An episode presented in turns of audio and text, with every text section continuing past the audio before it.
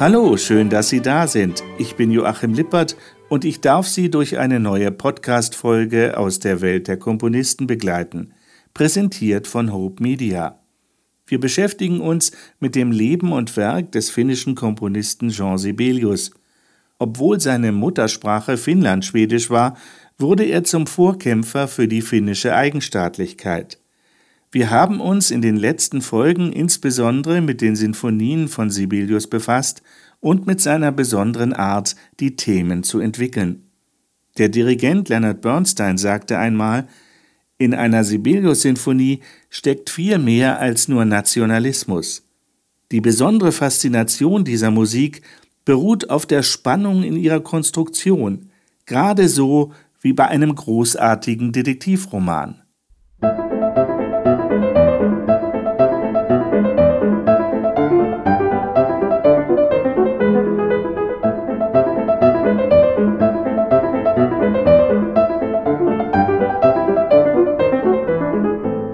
Schon in der letzten Podcast-Folge hatte Sibelius begonnen, an der dritten Sinfonie zu komponieren.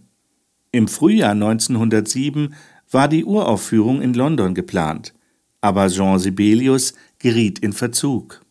Schon 1904 hatte Sibelius einen Vertrag abgeschlossen, der ihn für ein Mindesthonorar von 8000 deutscher Mark verpflichtete, jährlich vier große Werke zu liefern. Im August 1907 reiste Jean mit Eino nach Berlin, um seine dritte Sinfonie fertig zu komponieren. Doch richtig fertig wurde die dritte Sinfonie wohl erst kurz vor ihrer Uraufführung am 15. September 1907. Die dritte Sinfonie von Jean Sibelius ist nur dreisätzig und verfolgt einen ganz anderen Stil als die beiden ersten Sinfonien. Nur wenige Kritiker hatten die Vorzüge der dritten Sinfonie verstanden. Zum Monatswechsel Oktober-November 1907 kam Gustav Mahler nach Helsinki. Er hatte Konzerte in St. Petersburg zu dirigieren.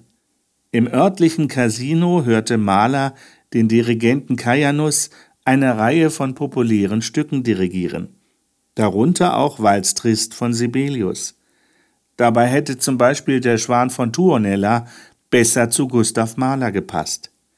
Den Walz Trist hielt Mahler für kitschig und er kannte die Musik von Sibelius eigentlich nicht. Doch persönlich lernten sich die beiden Komponisten kennen. Es ließ Thomas Walter. Mahler und ich waren viel zusammen. Mahlers weit fortgeschrittenes Herzleiden zwang ihn zu einem asketischen Leben. Er war kein Freund von Festessen und Banketten. Unser Kontakt entstand bei einigen Spaziergängen, auf denen wir alle großen Fragen der Musik auf Leben und Tod diskutierten. Als das Gespräch auf das Wesen der Sinfonie kam, sagte ich, dass ich die Strenge einer Sinfonie bewundere, ihren Stil und die tiefe Logik, die zwischen allen Motiven einen inneren Zusammenhang herstelle. Dies entspreche der Erfahrung, zu der ich während meines Schaffens gekommen sei. Mahler war der direkt entgegengesetzten Meinung. Nein, die Sinfonie muss sein wie die Welt. Sie muss alles umfassen, so sagte er. Persönlich war Mahler äußerst anspruchslos. Eine äußerst interessante Person. Ich respektiere ihn als Persönlichkeit, das ethische Erhabene bei ihm als Mensch und Künstler, auch wenn seine Kunstauffassung eine andere war als meine.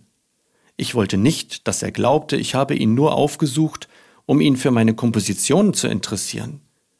Als er auf seine abrupte Art fragte, was wollen Sie, dass ich von Ihnen dirigiere? antwortete ich nur Nichts. Sibelius wollte vor Mahler nicht als Bittsteller dastehen. Obwohl die beiden Männer sich menschlich sympathisch waren, hatten sie vom Wesen der Sinfonie eine grundsätzlich andere Auffassung. Mahler sollte tatsächlich nie etwas von Jean Sibelius dirigieren.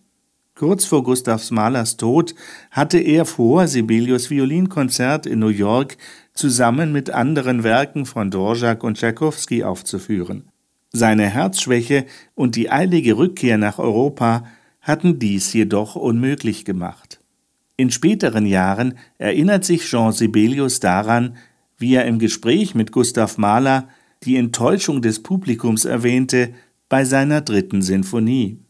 Die dritte Sinfonie war eine Enttäuschung für das Publikum, denn alle erwarteten etwas Ähnliches wie die zweite Sinfonie Als Gustav Mahler mich besuchte, sprachen wir darüber, und auch er stellte fest, dass man mit jeder neuen Sinfonie diejenigen verliert, die man mit der vorangehenden gewonnen hat.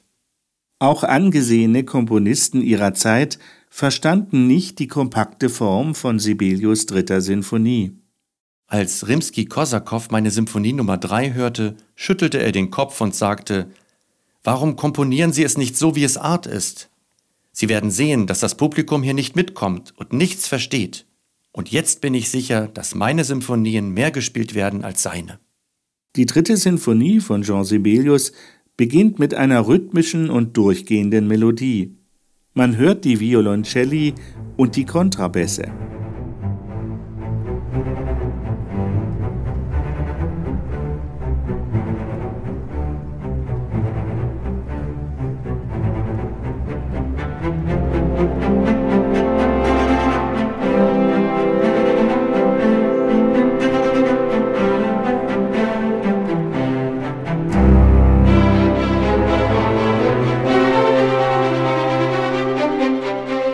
Einer Soloflötenmelodie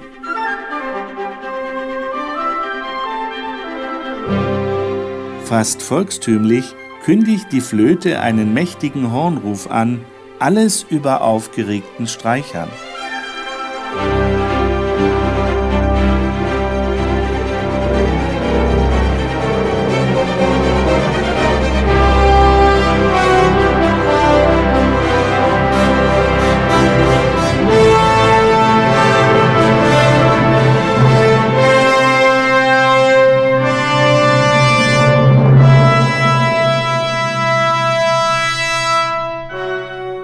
Danach beruhigt sich die Situation.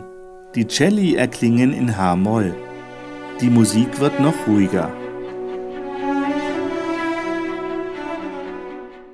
Bis die Themen sich wieder aufbauen, untermalt von der Pauke.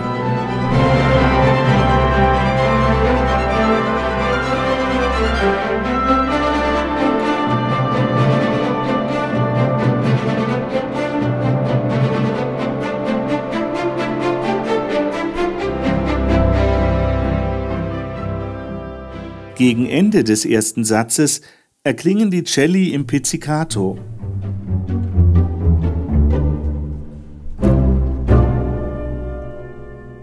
Bis das gesamte Orchester zu einem triumphalen Abschluss geführt wird.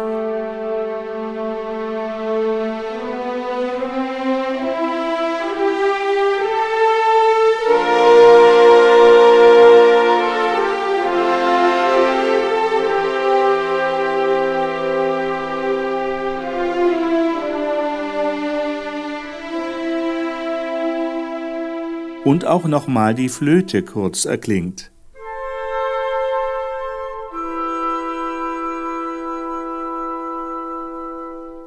Der zweite Satz der dritten Sinfonie beginnt mit einer herben romantischen Stimmung. Das Thema erinnert an einen Walzer.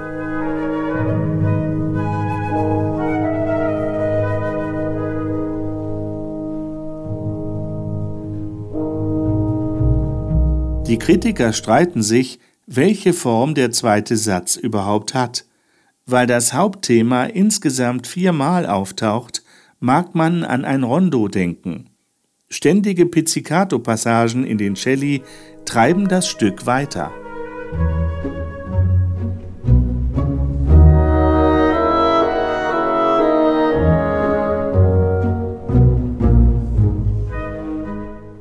Bis sich der vermeintliche Walzer verschlissen hat.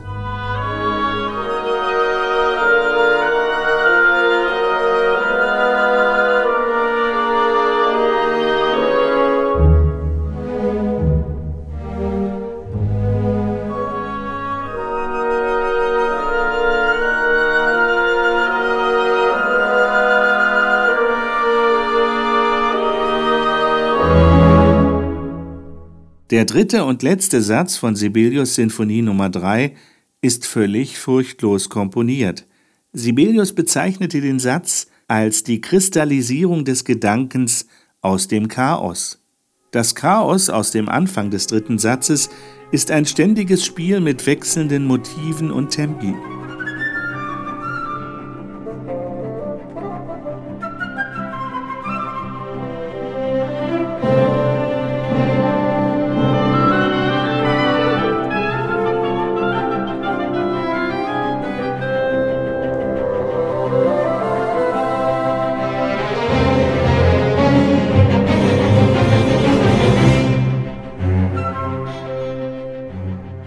Das vorgestellte Material war zum Teil schon in den ersten beiden Sätzen der dritten Sinfonie dabei, ist aber ebenfalls in die Zukunft des dritten Satzes gerichtet. Gegen Mitte des Satzes tritt zum ersten Mal das Hymnenthema hervor.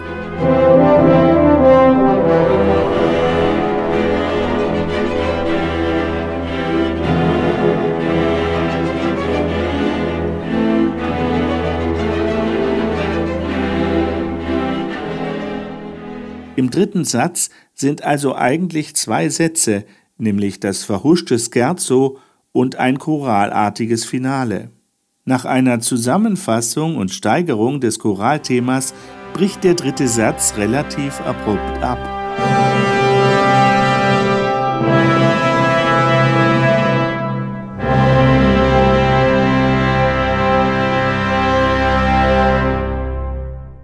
Sibelius arbeitete in seiner dritten Sinfonie viel mit sogenannten Halboktaven oder dem Tritonus, hier den C-Fis-Tritonus.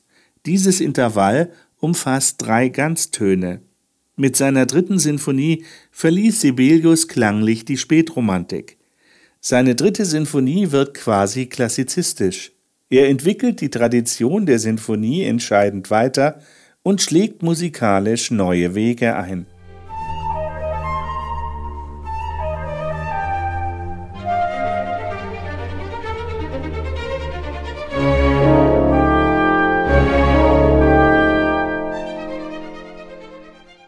Ende 1907 hat Sibelius Probleme mit seinem Verleger, weil er die zugesagte Anzahl von Stücken noch nicht fertiggestellt hatte. Immer mehr plagen ihn gesundheitliche Probleme. Seine Schmerzen im Hals, verursacht von einer Geschwulst, werden immer stärker. Doch er weiß sich zu helfen. Gepinselt habe ich gestern zweimal, heute einmal. Ich redete ganz unbehindert heute. Auch wird seine Stimme immer wieder heiser. Doch die Pinselungen im Hals helfen zunächst. Meine Stimme ist heute sehr gut und ich glaube, dass es die Pinselungen zustande gebracht haben. Wegen der mäßigen Publikumsreaktionen auf Sibelius dritte Sinfonie rät sein Schwager ihm, bei der bevorstehenden London-Reise seine zweite Sinfonie zu spielen. Jean Sibelius schreibt an seine Frau Eino: Ich werde bestimmt die neue spielen. Ich bin jetzt davon überzeugt. Im Mai 1908 ist es dann soweit? Ich habe viel durchgemacht. Morgen werde ich am Hals operiert. Es wurde ein Abstrich gemacht, eine Probe entnommen. Nach den Untersuchungsergebnissen riet man Sibelius, sich an den deutschen Krebsspezialisten Geheimrat Frenkel in Berlin zu wenden. Nur unter Schwierigkeiten konnte sich Sibelius das Geld für die Fahrt nach Berlin besorgen. Geheimrat Frenkel untersuchte Hals und Geschwulst. Nach Sibelius Erinnerung nahm er über die Zeit 13 ergebnislose kleinere Eingriffe im Hals vor. Zum Schluss wurde ein junger Assistenzarzt hinzugezogen. Dieser führte seinerseits sein Instrument in meinen Hals ein, kam an den kranken Punkt. Ein kräftiger Ruck, ein triumphierender Ausruf. Jetzt hab ich's! Und er zog sein Instrument heraus. Ich war das Zeug los. Nach der Operation schwebten die Ärzte lange im Ungewissen, ob das Leiden wiederkommen und sich möglicherweise zu der Krankheit entwickeln würde, die man befürchtet hatte. Die Operation wirkte sich deutlich auf die Lebensführung von Jean Sibelius aus. Sieben Jahre lang rauchte er nicht und er verzichtete auch auf Alkohol. Das Gefühl, immer noch am Anfang dessen zu stehen, was er kompositorisch erreichen wollte, gab ihm Lebenswillen. Quasi als Ersatz für das Rauchen fing Jean Sibelius an, Tagebuch zu schreiben. Falle nicht vor dem Tabak und dem Sprit, schmiere lieber in dein Tagebuch. Positiv war für Jean Sibelius sicher auch die Geburt einer weiteren Tochter. Margareta war Tochter Nummer 5 und wurde im September 1908 geboren. Das erste Stück, das Sibelius nach seiner Halsoperation komponierte, war die Tondichtung Nächtlicher Ritt und Sonnenaufgang. Als Sibelius als junger Mann in Karelien gewesen war, um Runengesänge aufzuzeichnen, war er auch nachts durch die Natur geritten. Eindrücke, die schon lange in seinem Unterbewusstsein schlummerten. Das Grundmotiv von nächtlicher Ritt und Sonnenaufgang hatte er schon 1901 skizziert, als er in Rom das Kolosseum bei Mondschein besuchte.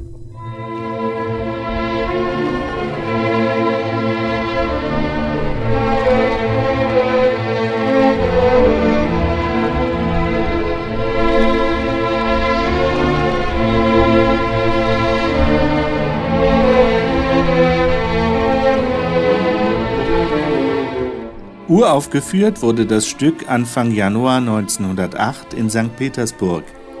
Der Dirigent und Pianist Alexander Silotti hatte aber Passagen gestrichen und die Tempobezeichnungen verändert. In den Zeitungen wurde das Stück verrissen. Da hieß es, überhaupt entspricht der Inhalt des Stückes äußerlich kaum seinem Titel. Es ist schwer verständlich. Wer reitet wohin und warum? Sibelius selbst beschrieb mit seiner Tondichtung die inneren Erlebnisse eines einfachen Menschen während eines Ritts durch einen dunklen Wald.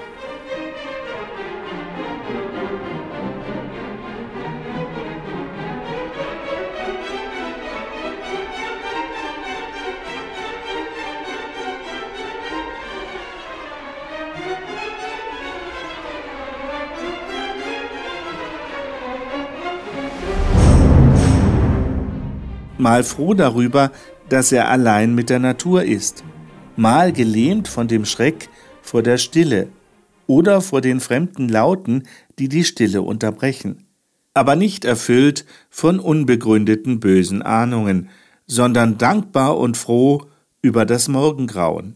Im zweiten Teil des Stückes kündigen die Streicher langsam den Sonnenaufgang an. Die Kräfte der Dunkelheit weichen.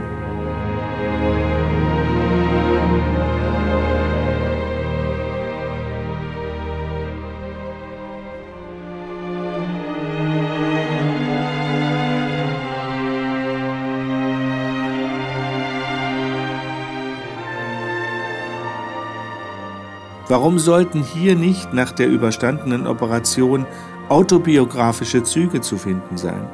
Der einfache Mensch setzt seinen Ritt durch das Leben fort, dankbar über jeden neuen Sonnenaufgang.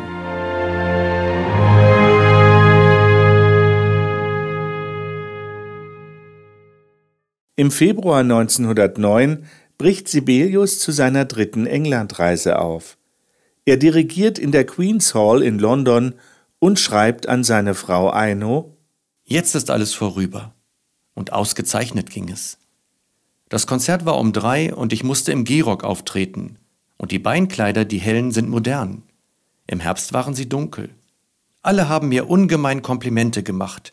Ich durfte nach der Saga siebenmal herauskommen und nach Finlandia viele Male.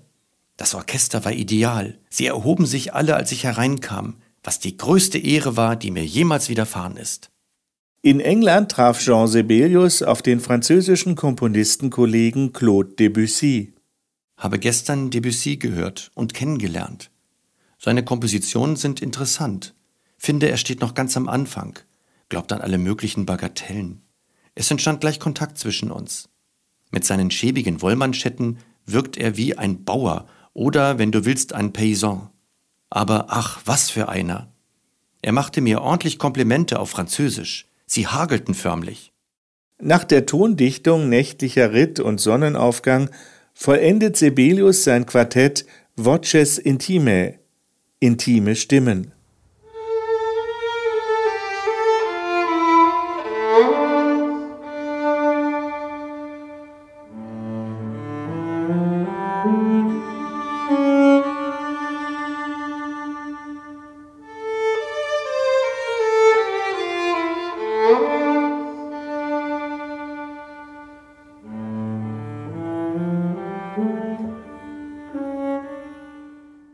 Ungewöhnlich, dass Sibelius Trios und Quartette beinahe vergessen hatte, obwohl er in der Jugend viel Kammermusik komponiert hatte. Ungewöhnlich ist auch, dass Sibelius mit seinem Quartett völlig zufrieden war. An Eino schrieb er, es würde wunderbar, so ein Werk, das das Lächeln sogar noch auf dem Sterbebett auf die Lippen bringt. Der Wert von Voces Intime wurde gesehen. Das Quartett gehöre zu den großartigsten Schöpfungen ihrer Art, so hieß es. Das Quartett war dennoch nicht das Stück für das breite Publikum. Kernstück des fünfsätzigen Quartetts ist das Adagio im dritten Satz.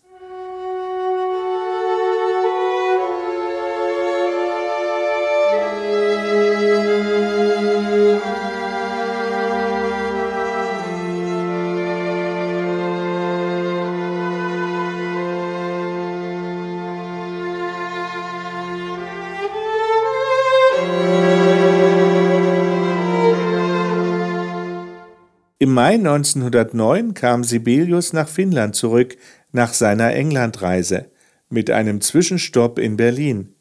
Sibelius löste den Vertrag mit seinem Verlag, der ihn zu vier großen Werken jährlich verpflichtete. Laut seinem Tagebuch hatte er sich schon länger Gedanken über eine notwendige musikalische Stiländerung gemacht. Seine letzten Kompositionen zeigten, dass er neue Wege suchte. Doch wieder zu Hause wurde Sibelius von fälligen Wechseln überhäuft.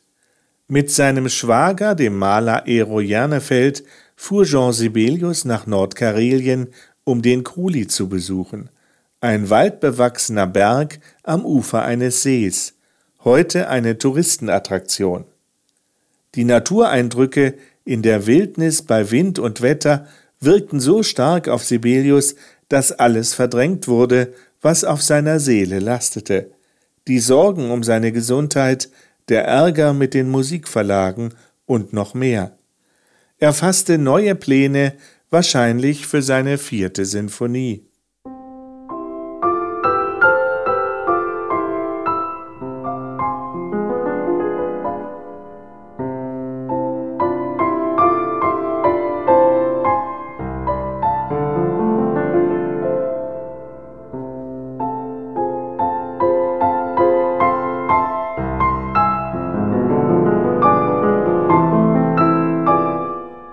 Schuldenlage wurde immer dramatischer und Sibelius wurde immer deprimierter.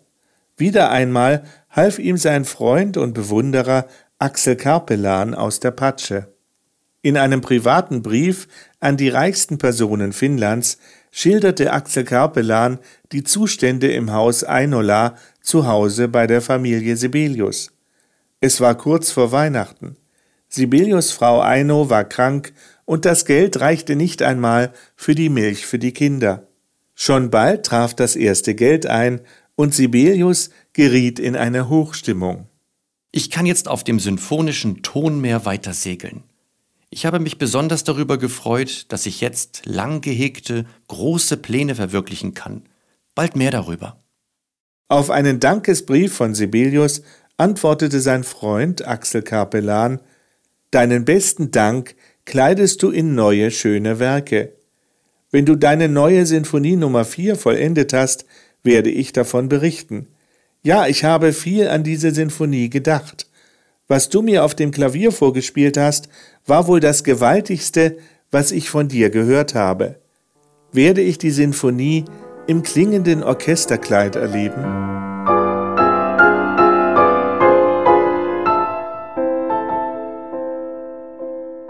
Die Kompositionsarbeiten wurden immer wieder unterbrochen. Sibelius bekam zu Hause Besuch. Oder er ging mit auf Ausflüge. Schließlich sehnte er sich nach Einsamkeit. Ich finde, mein Leben ist reich. Die reichsten und stärksten Stimmungen habe ich, wenn ich alleine bin. Es folgten Konzertreisen ins Ausland und Ende 1910 kehrte wieder Ruhe ein. Sibelius vertraute seinem Tagebuch an 4. November 1910. Habe in vollen Zügen genossen. Die Stille, die Zeit bleibt stehen, arbeite und schmiede. Eine wunderbare Stimmung. Könnte ich die Weltstadt Helsinki ignorieren? Du musst den Schritt ganz tun. Dritter Satz der Sinfonie. 5. November 1910. Habe gut gearbeitet. An der vierten Sinfonie geschmiedet. Ein herrlicher Tag. Typisch finnisch mit Schnee auf den Baumästen. Eine Sinfonie ist ja keine Komposition in der gewöhnlichen Bedeutung des Wortes. Sie ist eher ein Glaubensbekenntnis in verschiedenen Phasen des Lebens. 6. November 1910. Ein Tag ist aus, ohne dass ich diese Freude des Schreibens gefunden hätte, die zur Ausarbeitung meiner Themen notwendig ist. Sollte ich mich wirklich nicht konzentrieren können? Ich begreife, dass es ein Muss ist, aber wie dahin kommen? Du herrliches Ego tröstest dich, indem du auf deine Weise arbeitest. Aber das Resultat wäre zehnfach, wenn die Arbeitsmethode rationeller wäre.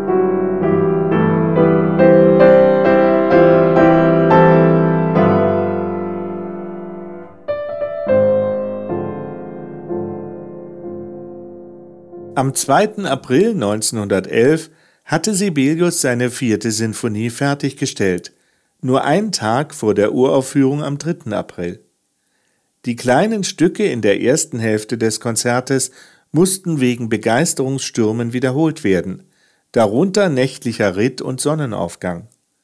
Sibelius Sinfonie Nummer 4 in der zweiten Hälfte des Konzertes war für das Publikum wie ein Schock. Die Sinfonie wurde nicht verstanden.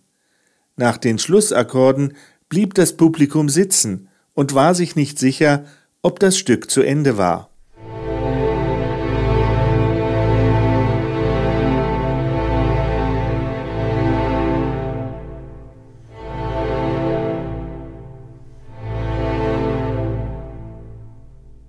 Erst als Lorbeerkränze hineingetragen wurden, hörte man Bravo-Rufe. Doch Sibelius bemerkte ausweichende Blicke, Kopfschütteln und verlegenes oder verstohlen ironisches Lächeln. Nach Sibelius eigenen Worten soll der Anfang der vierten Sinfonie so hart klingen wie Schicksalsschläge.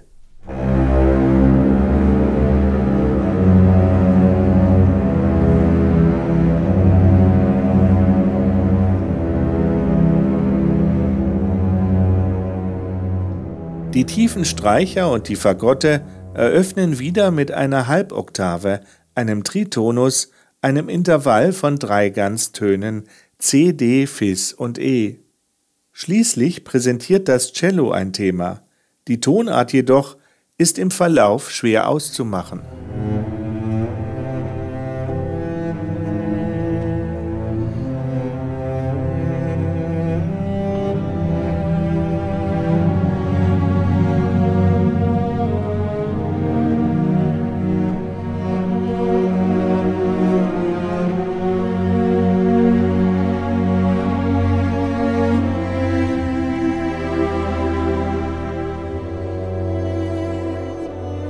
Bald verbreiten Waldhörner eine Parsivalstimmung. Sibelius nannte dieses Thema die Widerspiegelung des Schicksals.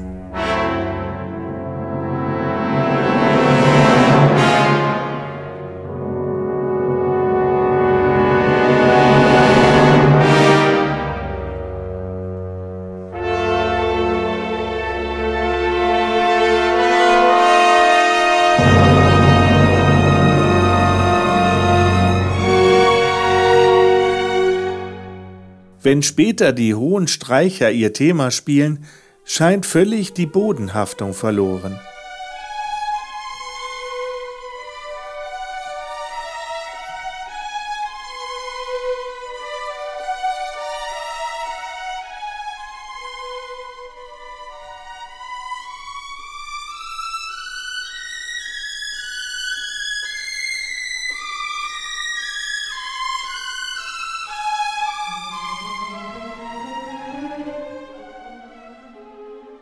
Die vierte Sinfonie pendelt zwischen Dur und Moll und der Sonatenhauptsatz, das Aufbauprinzip einer Sinfonie, scheint völlig durchlöchert.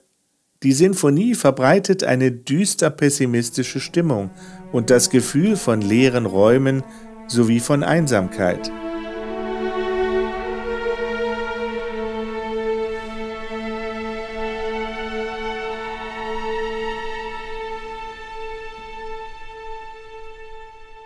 Der zweite Satz beginnt verspielt Oboe und Streicher im Dialog.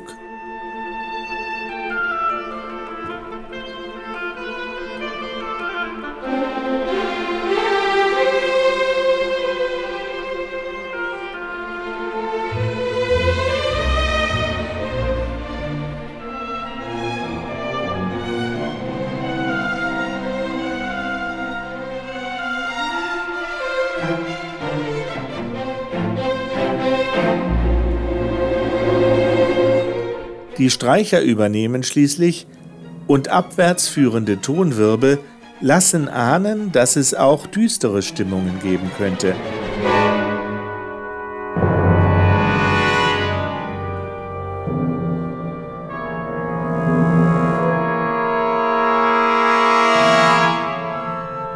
Der Dirigent Sir Colin Davis meinte über den zweiten Satz der vierten Sinfonie von Jean Sibelius, es beginnt wie an einem schönen Tag, doch am Nachmittag kommen die Monster.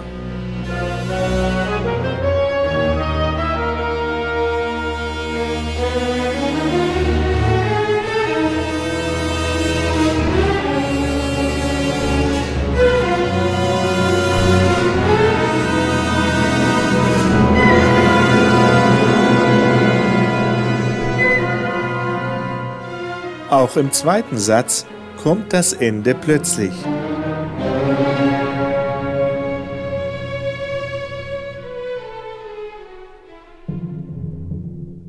Der dritte Satz gehört zu den langsamsten Sätzen in den Sinfonien von Jean Sibelius und gleichzeitig zu den originellsten.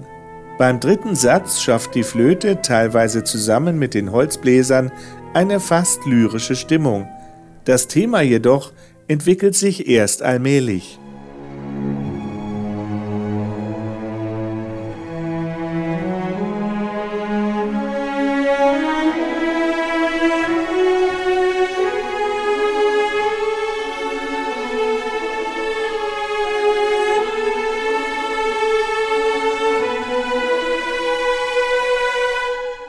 Langsam klärt sich die Stimmung auf.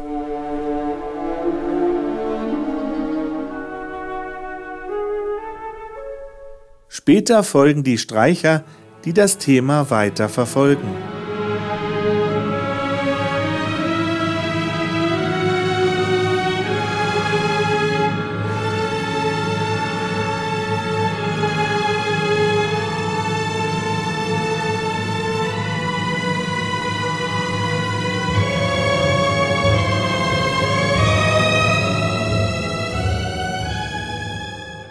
Gegen Ende bindet ein Orgelpunkt, ein durchgehender Ton, die kleineren Motive zusammen.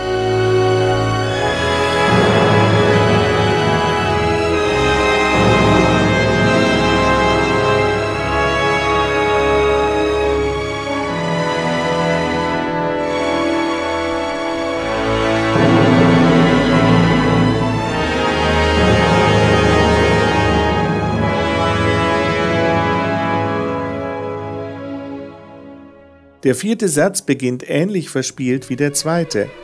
Die Violinen verstärken sich, von der Halboktave in Schwung gebracht. Ein Glockenspiel ertönt.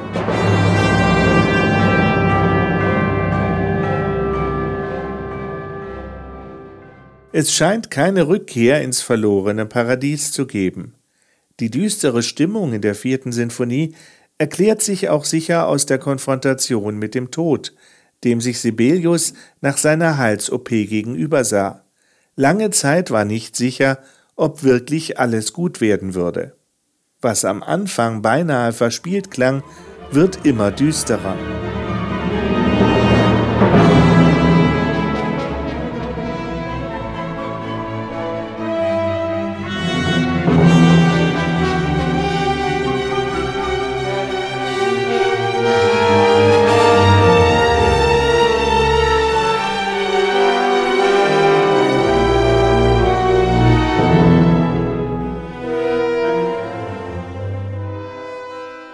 Der Weg ins Leere ist geebnet.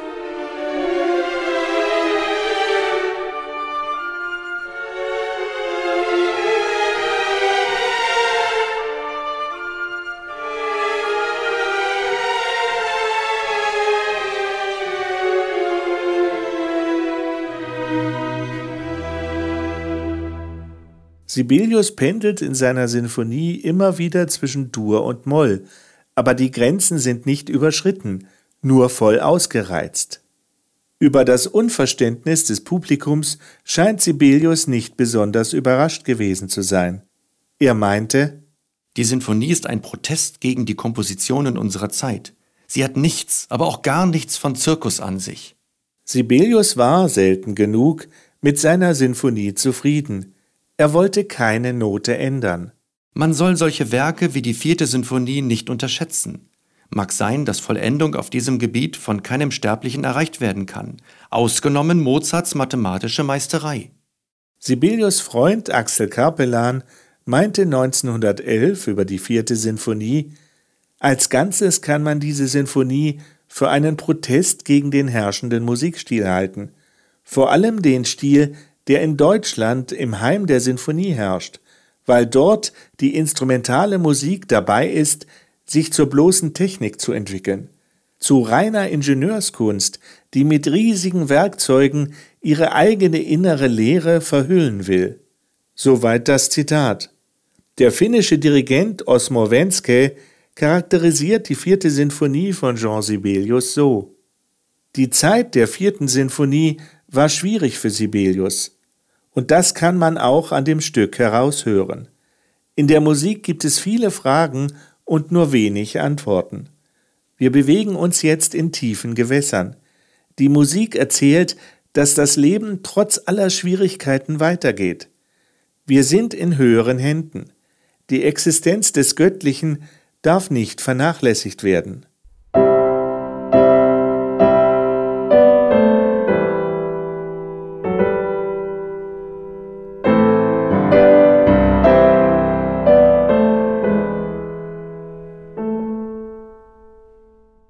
Soweit die Welt der Komponisten für heute. Sibelius bleibt nicht beim Pessimismus und der irritierenden Sinfonie Nummer 4 stehen. Fachleute halten sie heute für eine der wichtigsten Kompositionen moderner klassischer Musik.